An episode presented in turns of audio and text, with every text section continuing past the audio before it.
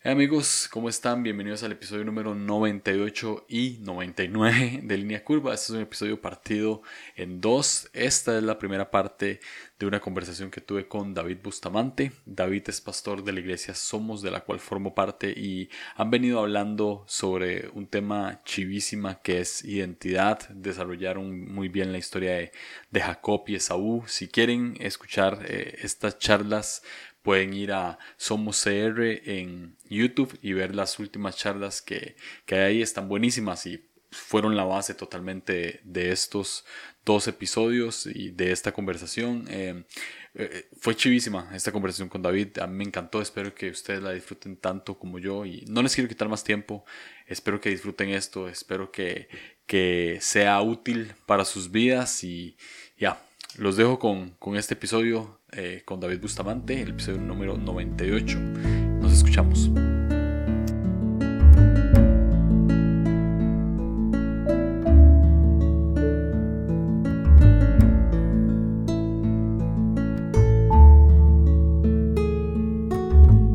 ¿Cómo estás, Mae? ¿Cómo estás, mi hermano? Bien, bien, Mae. Estas son las segundas, estas son las segundas, eh, los segundos saludos, ya cuando uno empieza a grabar. Exacto. Sí, después de hablar media hora. Exacto. Pero, ¿cómo estás, Mae? Bien, Mae. Bien, bien. Ahí voy. Ahí voy. Eh, no, no, puedo decir que estoy increíble, pero ahí voy. Ahí vamos. En media pandemia, Mae. Este, Mae, gracias por sacar el tiempo eh, y todo, por estar aquí otra vez. Verás, esta es la, la segunda vez esta es la segunda vez que, me invitas. Bueno, realmente hubo una primera vez que fue como por escrito, ¿verdad? Como, como, un blog o algo así que tenías. Ajá. Sí. Y ahora sí. esta, esta, versión más, más actualizada. Claro.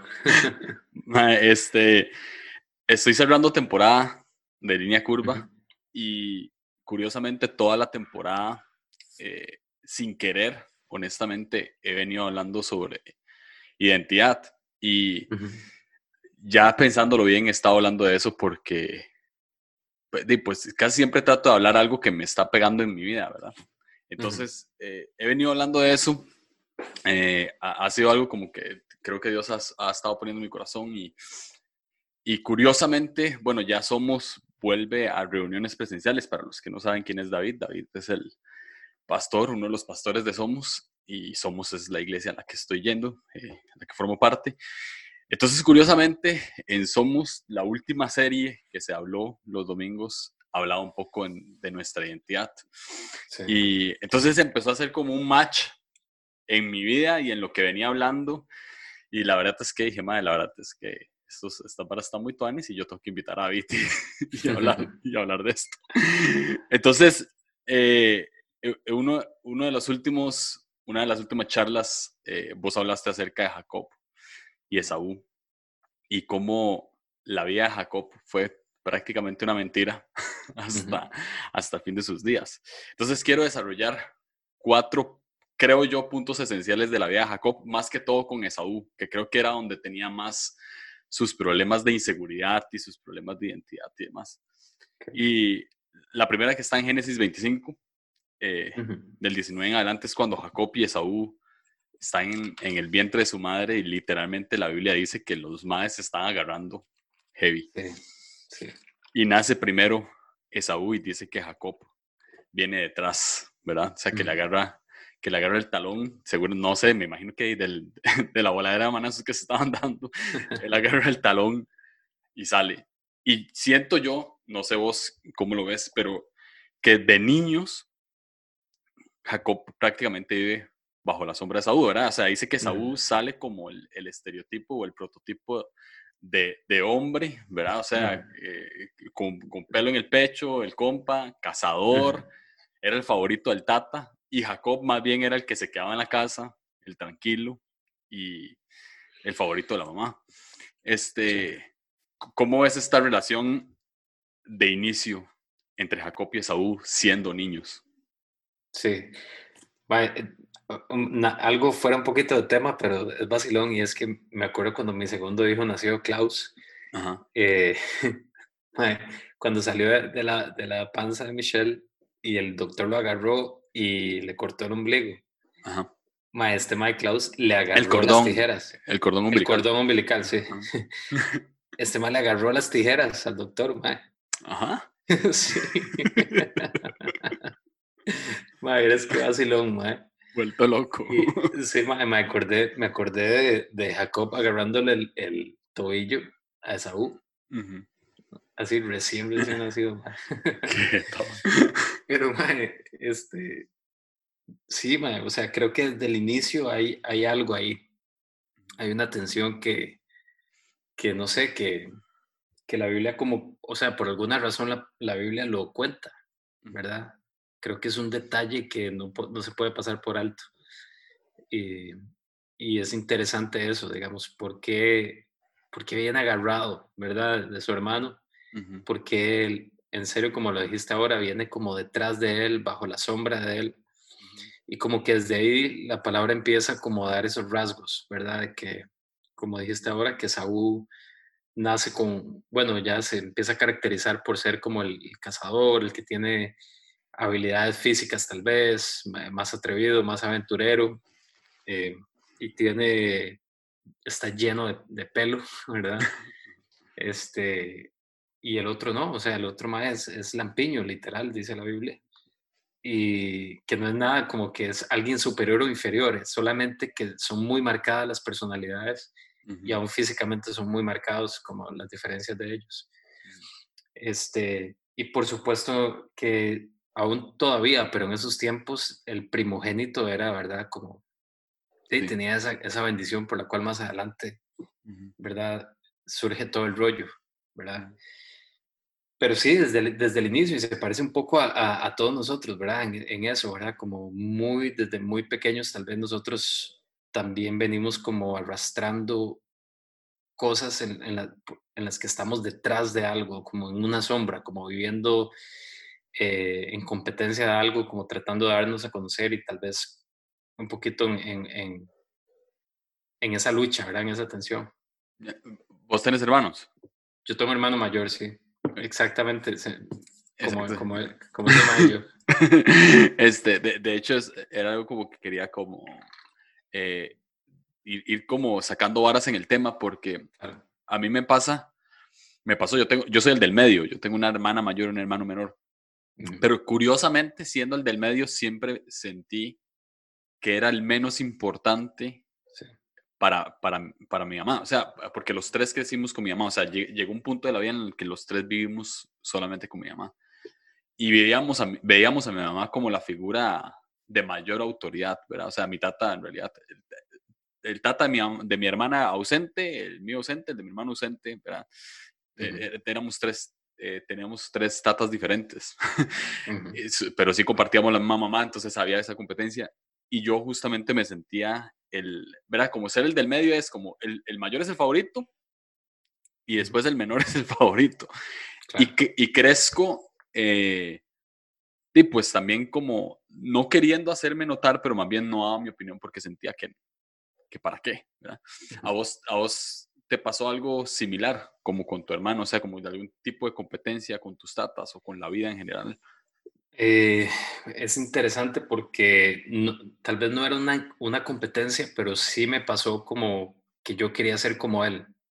Ok. Entonces, como que me costó, eh, digamos, como ya en mis años de adolescencia, un poquito más, encontrar quién era yo realmente porque lo imitaba demasiado.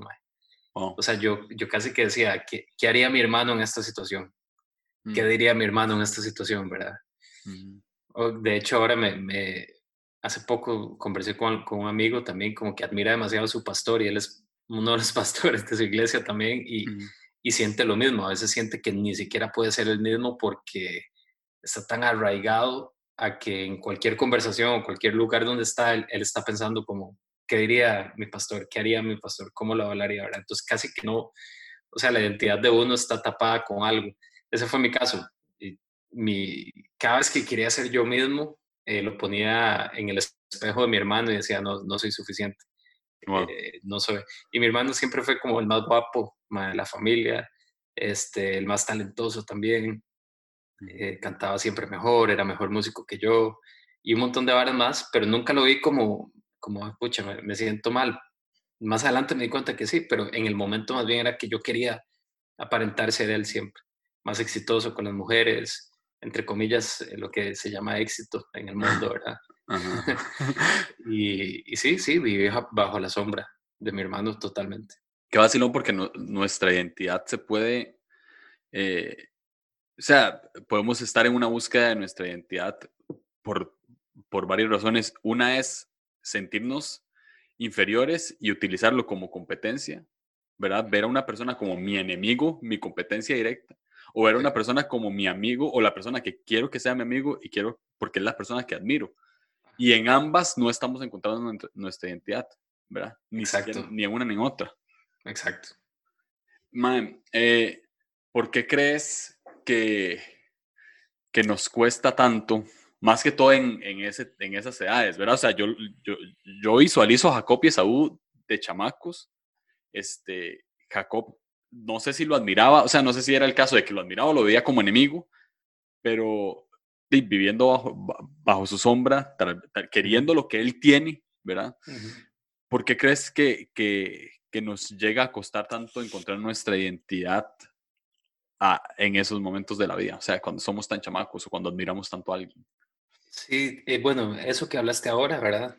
Pero también pienso como de, de alguna u otra manera todos hemos sido, hemos sido dañados por nuestros papás, eh, aunque hayamos tenido papás súper buena gente y cristianos y, increíbles, o papás ausentes o papás agresores, digamos. Y al igual nosotros hemos fallado o vamos a marcar a nuestros hijos de una manera negativa también, lastimosamente, pero la verdad. Entonces yo creo que que tal vez muchas veces en las que nosotros quisimos ser nosotros mismos, eh, recibimos tal vez un, un, regaño más fuerte de lo que tuvimos que haber recibido y eso automáticamente nos inhibió y dijimos en nuestro subconsciente tal vez dijimos como y más será o sea será que si soy yo mismo me van a regañar ¿verdad? Mm, eh, ¿será, ¿será, que si yo hago esto a mi manera eh, voy a recibir ese golpe o ese comentario o esa burla también? Porque nuestra cultura costarricense y tal vez latinoamericana hay mucha burla, mucha como chota, no sé si se llama así en otros países. Este, no sé si es una mala palabra en otro país, pero eh, vivimos en hogares así, ¿verdad? Entonces, tal vez desde muy pequeños todos podríamos decir, o la gran mayoría, tal vez no para generalizar, pero vivimos marcados con algo, un ingrediente que no nos dejó ser nosotros mismos desde el inicio. Entonces, desde ahí tal vez empezamos a poner, eh, a, taparnos, ¿verdad? Y a decir, no, tal vez si yo, como, como no les gustó cómo era yo, entonces voy a fingir ser algo más o ser alguien más, ¿verdad? Entonces desde ahí se empieza como a formar ese falso ser dentro de nosotros parecido a, Jacob, ¿verdad? Se empieza a formar esa falsa identidad. Hay un, hay un autor que me encanta que se llama Brennan Manning, es como de mis favoritos y tiene un, un, disco, iba a decir, perdón, tiene, tiene, un libro que se llama Abba's Child, o como hijo de, de Abba, ¿verdad? Y él habla de este tema y habla del impostor, así, así le llama, que todos tenemos ese impostor, que es como la versión eh, un poco distorsionada de lo que somos realmente por dentro. ¿Verdad? Eh, que aunque uno no lo quiera, se va, se va formando, ¿verdad? Ya más grande uno se da cuenta que uno sabe que, que, tiene que poner una cara en un lugar o tiene que aparentar ser alguien que no uno no es como para quedar bien con otras personas o tener más influencia o lo que sea. Eso lo podemos ver más adelante en la conversación, pero a lo que voy es que desde muy chiquititos creo que, que, eso se empieza a dar en nosotros. Y no quiero echar la culpa a los papás ni nada así, pero es que así, es, digamos, vivimos en familias imperfectas y, y somos formados para bien y para mal también en ciertas cosas. Qué rajado eh, eh, eso que dijiste, que se empieza a crear un falso ser porque nos da miedo ser nosotros mismos y nos da miedo porque algo, ¿verdad? Un mensaje recibimos de, de nuestras figuras de, de, autoridad, este, de, las, de las figuras de autoridad directas, ¿verdad? O sea, los tatas, los abuelos, las personas que, que nos criaron. Eh, prácticamente yo creo que llega un momento en el que no tenemos tan bien, tan bien definida nuestra identidad y empezamos a poner otra cara que ya ni siquiera sabemos quiénes somos. ¿verdad? O sea, yo no, yo no sé si a, vos, si a vos te pasó, pero bueno, por lo menos a mí hasta la fecha me cuesta saber realmente quién soy, ¿verdad? O sea, ya ahora gracias a Dios encontré a Dios en mi vida, o Dios me encontró a mí más bien en, en la vida y, y, pues con fe puedo decir que soy hijo de Dios, ¿verdad? Y eso lo, e, esa es mi identidad, pero aún así... Eh, hay que descubrirla, más. O sea, en, el espíritu, obviamente somos hijos de Dios, ¿verdad? Como él, nos recibe, nos, nos adopta. Pero aún así, estamos llenos de capas y capas y capas y capas y capas que necesitamos entregarle al Señor en, pura honestidad. Sí. Y, salir de ahí, mae. Sí, que de hecho es algo que, que ahorita vamos a hablar, que ya Jacob y Esaú crecen y hay una parte... perdón, me, me, faltó decir algo, creo. Sí. Me, me parece que la... Ah, bueno, mae, no, es que vamos a ir para eso, ¿verdad? Como la parte de cuando los más crecen y es que me parece que la formación de, niños de ellos más, adelante se revela que la mamá eh, tenía otro espíritu, otra, otra intención que el papá, ¿verdad? Entonces, eso me, me, me, acuerda como, de, tal vez muchos de nosotros crecimos eh, con, con una versión de las cosas del papá y otra versión de la mamá. Y eso nos distorsionó demasiado, digamos, como el papá tal vez nos quería corregir con algo, pero la mamá por detrás decía, ay, no, no le haga caso, este, penillo, o, o, la mamá lo castigaba a uno y el papá le decía, no, no, tranquilo, hagámoslo por acá. Y esas distorsiones tan pesadas, imagínense lo que puede causar en la identidad de un niño. No, y claro, y, además que en la formación de la identidad, ¿verdad? O sea, en la formación de ir descubriendo quién es, eh, de uno quiere agradar a uno de los dos. ¿verdad? O sea, lo que parece ser es que Esaú llegaba a ser el favorito del, del Tata y pues es el que busca agradar y Jacob pues en cierto sentido quiere agradar a la mamá, pero aún así, yo lo que siempre me imagino en la historia y, que es por algo que, que va a suceder, eh, es, es, que Jacob creo que también quiere agradar al Tata por, lo, por, por, cómo ve, por cómo ve su relación con Esaú, ¿verdad? O sea, va básicamente por ahí. Sí. Ahora, llega una parte, creo que, yo lo leí hace, hace 20 minutos, ¿verdad? Como para, para meterme un toque en la vara de, este episodio. Yo hace como dos semanas, la verdad, que a echar. ya no me acuerdo. Pero hay, hay, una parte donde, donde Jacob, que al parecer el madre era de gatísimo en la cocina, ¿verdad? Hace un guisado ahí, unas lentejas, no sé qué es lo que hace, una sopa. Y dice que Saúl llega palmándose de hambre y le dice, madre, deme de eso que, que, está preparando porque me estoy palmando de hambre. Mm.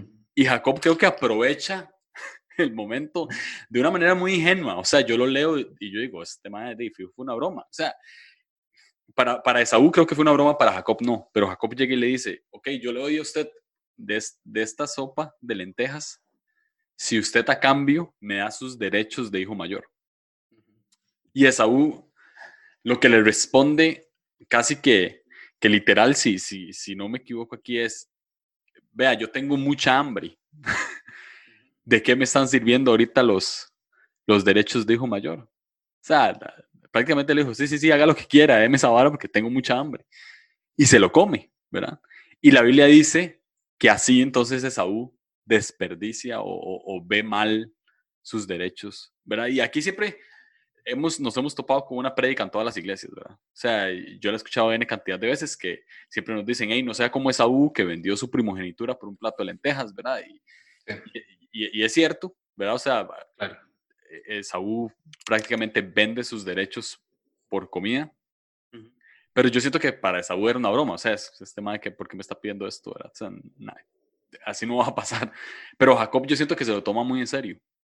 Este, aquí yo noto dos partes. Jacob eh, manipulando la situación para obtener lo que su hermano tiene y Esaú sin importarle lo que tiene. Eh, ¿En algún momento de tu vida has sentido que una de las dos cosas, o que tenés algo y lo estás dando por lo que sea, a cambio de lo que sea, o también has sentido que has manipulado cosas para obtener algo a cambio? Sí, bueno, me, me ha pasado las dos cosas, la verdad. Em, no, tal vez no, no podría pensar en este momento en un caso específico en la, en la parte de, como de adjudicarme algo que no me pertenece como para sobresalir así, pero sí he sentido ese jalón, ese jalonazo hacia eso constantemente, muchas veces, tal vez mis inseguridades. Eh, mi, uno tiende demasiado a compararse también, ¿verdad? Entonces, tal vez no todo el mundo, pero los que hemos lidiado con problemas de autoestima y ese tipo de cosas, es uno de los indicadores, ¿verdad? Entonces, sí, yo me he comparado un montón y, y, he sentido como las ganas de querer imponer, imponerme como para, de, para que me vean, ¿verdad? Pero también dentro del, del, otro, lo otro que me estás preguntando, sí, he sentido, em, de hecho, creo que podemos hablar de eso un poco, me acuerdo un, tiempo que yo sabía lo que Dios me había dado, como el, don que Dios me había dado para, para guiar a otras personas a adorar específicamente. En ese tiempo yo no, yo no había, eso fue como, yo tenía, ahorita tengo 36 años, en ese tiempo tenía 22 años, una cosa así, 21, 22. Yo ya había liderado la adoración, yo sabía que Dios tenía algo conmigo ahí, pero yo no había como comprendido bien de qué se trataba, yo solamente sabía que tenía algo ahí, pero yo le estaba huyendo, honestamente. Eh, a pesar de que el Señor me usaba, yo le huía. Entonces me acuerdo que fui a, los Estados Unidos un tiempo, vivía allá un año. Y bueno, es una historia un poco larga, pero fue ahí, digamos, como un mes antes de venirme. Yo no sabía qué iba a hacer en Costa Rica. Yo tenía un anhelo por servirle a Dios y fui a una conferencia en, en IHOP, en Kansas City, eh, que es un lugar que tiene 24 horas de adoración sin parar ahí constantemente. Fui a una conferencia y Dios me habló específicamente y, y, por medio de un, de un amigo que me encontré ahí, Dios me dijo el nombre de la iglesia a la que yo tenía que ir, el pastor de la iglesia en Costa Rica donde yo tenía que estar. Fue una locura, o sea, fue increíble. Y yo de yo dije, ok, ya, ya tengo resuelto dónde voy a ir, porque la verdad es que yo decía, Dios me va a usar y todo, pero yo en el lugar en el que yo estaba sentía que no iba conmigo, ¿verdad? Como que sentía que pegaba contra el techo siempre. Entonces... Aquí tengo una pregunta. Sí, dale, dale. ¿Vos vas a Estados Unidos en busca eh, de ese propósito? O, o, vas por ir, por pasear y, Ok, eh, la, historia es que yo como a los 21 años, a los 20 años, eh, tuve unos dolores de cabeza súper fuertes eh, y pasé como tres o cuatro meses con dolor de cabeza sin parar y me hice unos chequeos y el doctor ese día que me chequeó y que me hicieron como un, un escáner ahí, un scan de la cabeza y todo, un TAC, salió que tenía un tumor en el cerebro. Entonces eh, es una historia un poco larga, pero bueno, al final del día el Señor me sanó completamente. Y, y, en esos días, en, ese, en, ese, en esa etapa, digamos, yo hablé con el Señor por primera vez, honestamente. Yo le dije al Señor, yo, yo, le voy a entregar mi vida completamente. Mm. Eh, no le hice ningún canje a Él. No fue como, si usted me sana, entonces le sirvo, ¿verdad? Nada de eso, sino como honestamente, yo le dije, si voy a durar seis meses de vida, un año, lo que sea, yo me entrego por completo. Y si me sanas también, me entrego por completo. Entonces salió, eh, de, yo, yo estaba liderando adoración en una iglesia, y yo iba ahí, en la iglesia de mis papás, nunca me sentí muy cómodo, etc. No que mis papás eran pastores, sino donde ellos iban. Entonces yo, eh, yo estaba estudiando, estaba en la universidad, tenía una novia, este, como que está, tenía trabajo, trabajaba en un call center ahí. Y yo dije, yo necesito encontrar mi rumbo con Dios necesito como encontrar qué es lo que Dios quiere para mí.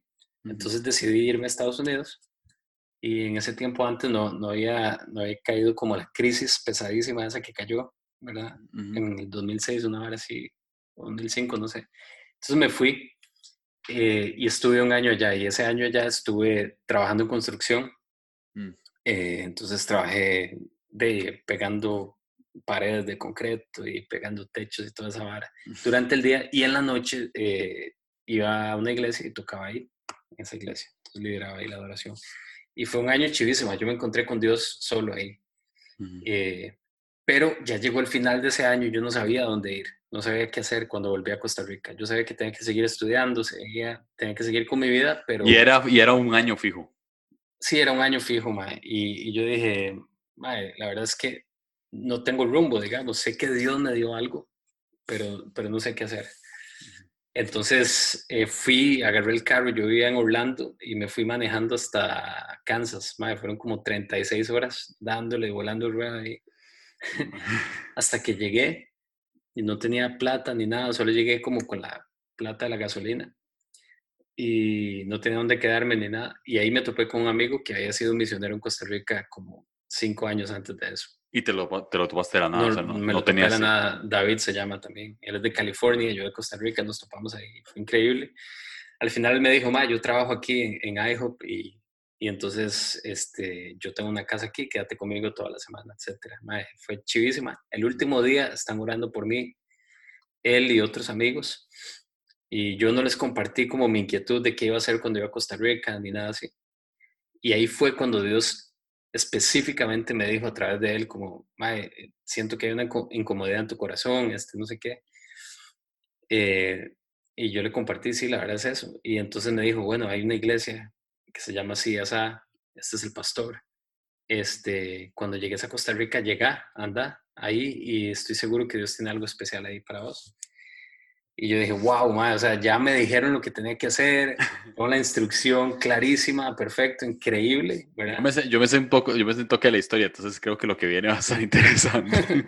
bueno, aquí es donde se amarra realmente con lo, con lo que estamos hablando. Sí. Entonces llegué a Costa Rica, mae, y yo puse un pie en Costa Rica. Ah, bueno, y él me dijo, mae, quédate en esa iglesia y dentro de seis meses empieza un nuevo semestre aquí. Esta gente de IHOP tiene como una universidad una escuela de ministerio y, y, me dijo, yo te pago para que estudies aquí, hay una parte de adoración y teología y no sé qué. Yo dije, wow, o sea, Dios me dijo dónde ir, me va a proveer dentro de seis meses para estudiar lo que yo realmente quiero y no sé qué.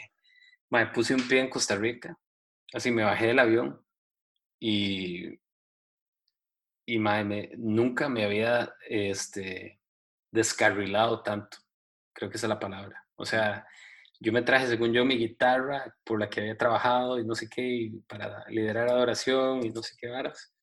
Madre, la puse en una esquina y no la abrí por cinco o seis meses. O sea, yo puse un pie en Costa Rica y lo, que, lo único que hice fue desobedecer a Dios olímpicamente, madre. O sea, nunca, madre, digamos, nunca había estado tan envuelto en fiesta Nunca había estado tan envuelto en desorden, en desobediencia, nunca había estado tan envuelto en, man, estar tan desenfocado en mi vida como en esos cinco o seis meses. Como que algo detrás de mi cabeza decía, madre, por si usted en seis meses se va de vuelta, mm. entonces, madre, ya usted tiene resuelto, no vaya donde, donde Dios le dijo, digamos. No fuiste a la iglesia, no buscaste, no, buscaste a nadie. no busqué a nadie. No, no, no adoraste en ningún lado, o sea. No, man, cero, man, o sea, no, no, no fui a la iglesia del todo a ninguna iglesia. Eh, no busqué a Dios en intimidad del todo, no abrí la Biblia, absolutamente nada más, eh, nada más que trabajar para tener plata para comprar eh, alcohol y para ir a comer, guaro, y, para invitar a, las chicas. era todo lo que pasó durante esos seis meses. Y este, llegó como... tengo una pregunta aquí. Dale, mae. Eh, no sé si la puedes responder honestamente, porque no sé si, si sabes la respuesta, pero, pero ¿por qué? o sea, ¿por qué crees que hiciste eso? No sé, güey. no sé, o sea, fue como, no fue, no sentí como una rebeldía, más bien yo venía como súper feliz de la experiencia que había tenido, venía motivado, este, y no era como que tenía ganas de probar esas varas porque ya las había probado también antes, o sea, no era que yo era un santo para nada. Entonces, como que tampoco era por curiosidad, simplemente, no sé, me dejé llevar. Okay. Eh, y así fue, ¿verdad? Claro, dentro de mí yo, yo amaba al Señor con todo mi corazón, era nada más que estaba como, como en otro camino.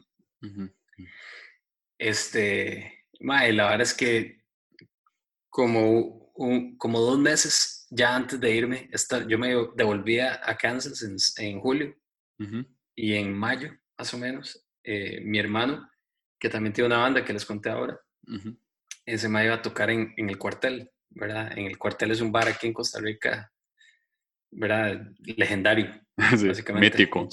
Sí, sí, sí. Entonces yo había comprado esa guitarra y yo nunca la había escuchado como conectada, como de verdad en, un stage, ¿verdad? Yo nada más pensaba que era buena y ya.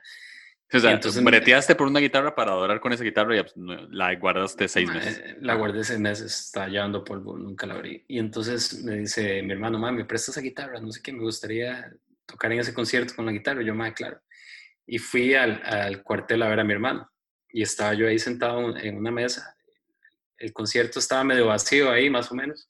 Yo estaba solo ahí, no sé qué, y estaba tomándome una cerveza tranquilamente. No sé, no sé si era una, dos o tres en ese momento. Así estaba en ese tiempo. Y lo que pasó ahí fue que eh, entró al, al, concierto un grupo de gente y entre ellos estaba alguien que yo admiraba muchísimo en la música nacional, se llama Alberto Ortiz y es como, él fue como el primer productor de música de rock and roll en Costa Rica, o sea, todos los primeros discos de Café con Leche, Gandhi, Inconsciente Colectivo, toda esa, toda esa vara lo hizo él.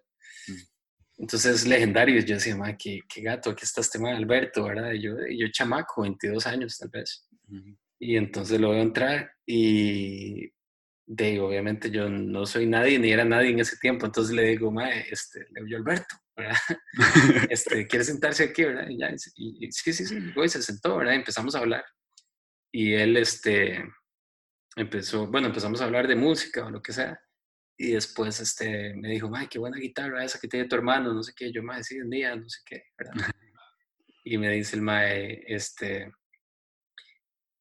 ya, en serio, vos tocas. Y yo, sí, ma, yo toco. Y me dice, ¿y qué? ¿Pero qué tocas? ¿Qué tocas? No sé qué. Y yo ahí en medio de la, de la oscuridad, digamos, de, de interior, especialmente, mi corazón, y estar desubicado y de, no sé si estaba medio tapiz tal vez, o no sé, la verdad.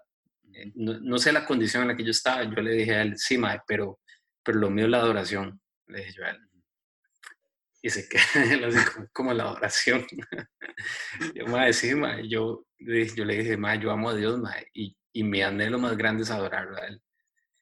Y, y yo creo que para, para eso nací, madre. Quiero hacer eh, una, quiero subrayar algo aquí. Dale, dale. Porque también, o sea, me gusta como subrayar partes de la historia. Una, vos estás sentado en un bar viendo a tu hermano mayor con tu guitarra. Sí tomándote cervezas que ya era como deporte. Sí, deporte. Llega un Mae que eh, admiras, él no tiene ni una idea de quién sos vos. Sí, mi identidad en los suelos, ¿verdad? vos sí sabes quién es él. Lo, lo, llamas como si fuesen compas íntimos, le dice, Mae, sentate aquí, porfa. El Mae te dice que sí, buena nota el mae empiezan a hablar, me imagino que empiezan a hablar acerca de que tu hermano está tocando tu guitarra o le dices más en mi guitarra, en ese momento el mae conecta entonces que vos tocas. Exacto. Y vos de la nada le decís, mae, lo mío es la adoración. Lo mío es adorar, mae. No, no es la cumbia, no es el jazz, o sea, está en el cuartel. Ajá. y vos le decís, mae, lo mío es la adoración. Exactamente, mae. Ahí que te dice el mae. De el mae se queda, se me queda viendo así como, y yo pensé, este mae me habrá entendido, ¿no? O sea, yo no sabía si ese mae era cristiano, ¿no?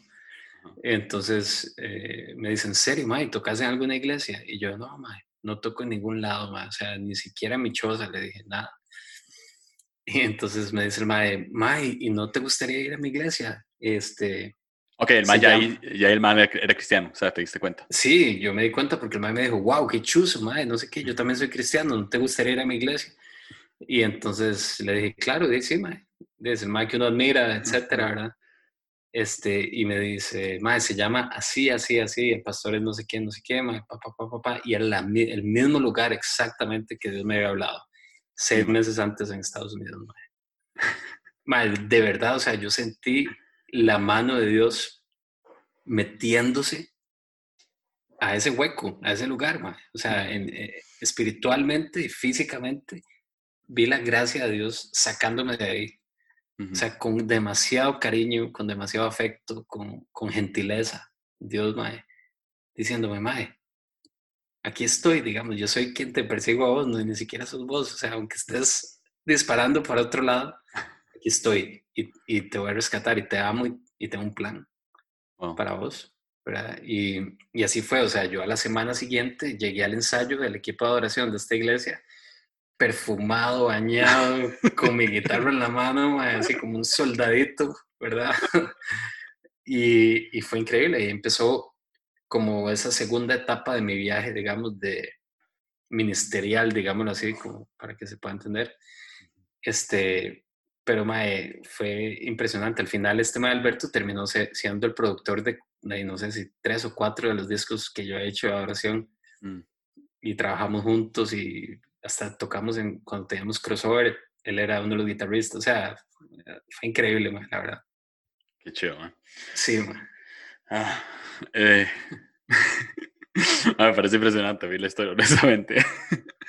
Lo que me parece más chuso de la historia es el lugar. O sea, el contexto en el que se da todo, ¿verdad? Porque eh, generalmente uno cree que, o sea, es que Dios a uno lo va a buscar y lo va a encontrar donde sea. Donde sea. Donde sea.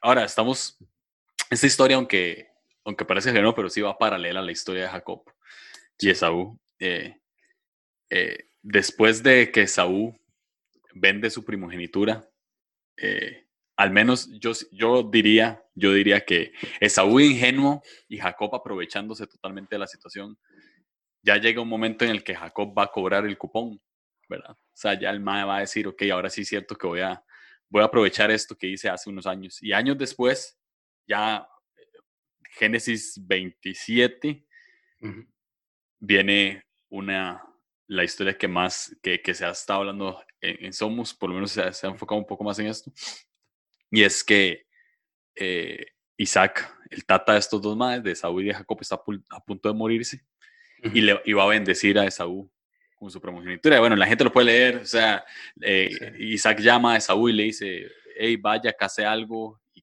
me lo cocina y cuando viene yo lo, lo bendigo, ¿verdad? O sea, o sea, de hecho, hasta, hasta ese punto de la historia parece que no hubiese pasado lo, lo anterior. Exacto. Parece como si, era, si fuera un capítulo nuevo. Exacto. Sí, sea, la gente olvidó ellos olvidaron, yo diría que ellos, excepto Jacob. Y la mamá. Y la mamá, ajá. Eh, porque sí, o sea, justamente eh, la mamá escucha lo que Isaac está hablando con Esaú, ¿verdad? Este, y cuando Esaú sale, entonces la mamá aprovecha y llama a Jacob y le dice, ve y vea, su, su papá va a bendecir a su hermano, este es su momento.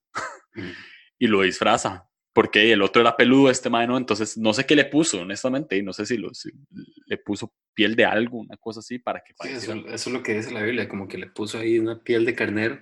Lo interesante es que el mismo eh, Jacob le dice a la mamá como, es, es, imposible, o sea, el, mi papá no, no se la va a creer. Y entonces la mamá fue ahí donde lo convence y le dice como, no, igual yo, yo te voy a vestir así, así.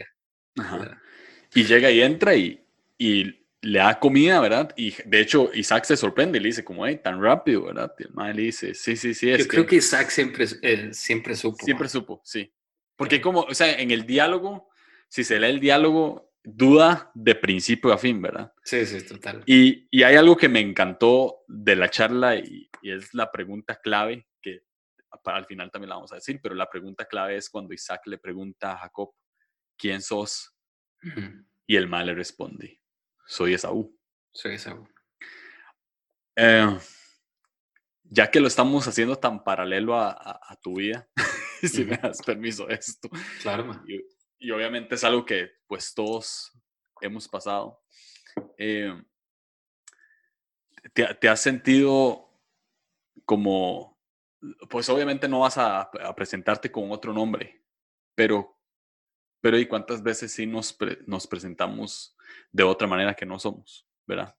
Por querer conseguir algo. En ese momento en el que te vas para Estados y volvés, eh, en algún momento, si te recordás, no sé, te, preguntaron como, más ¿sos cristiano no sos cristiano? ¿O, qué? Y, vos qué respondías, ¿verdad? O sea, porque ya con, con, con, con este ma Alberto ya pues dijiste todo, ¿verdad? O sea, sí, madre, me encanta la oración y todo, pero no sé, antes, ¿qué, qué pasaba por ahí?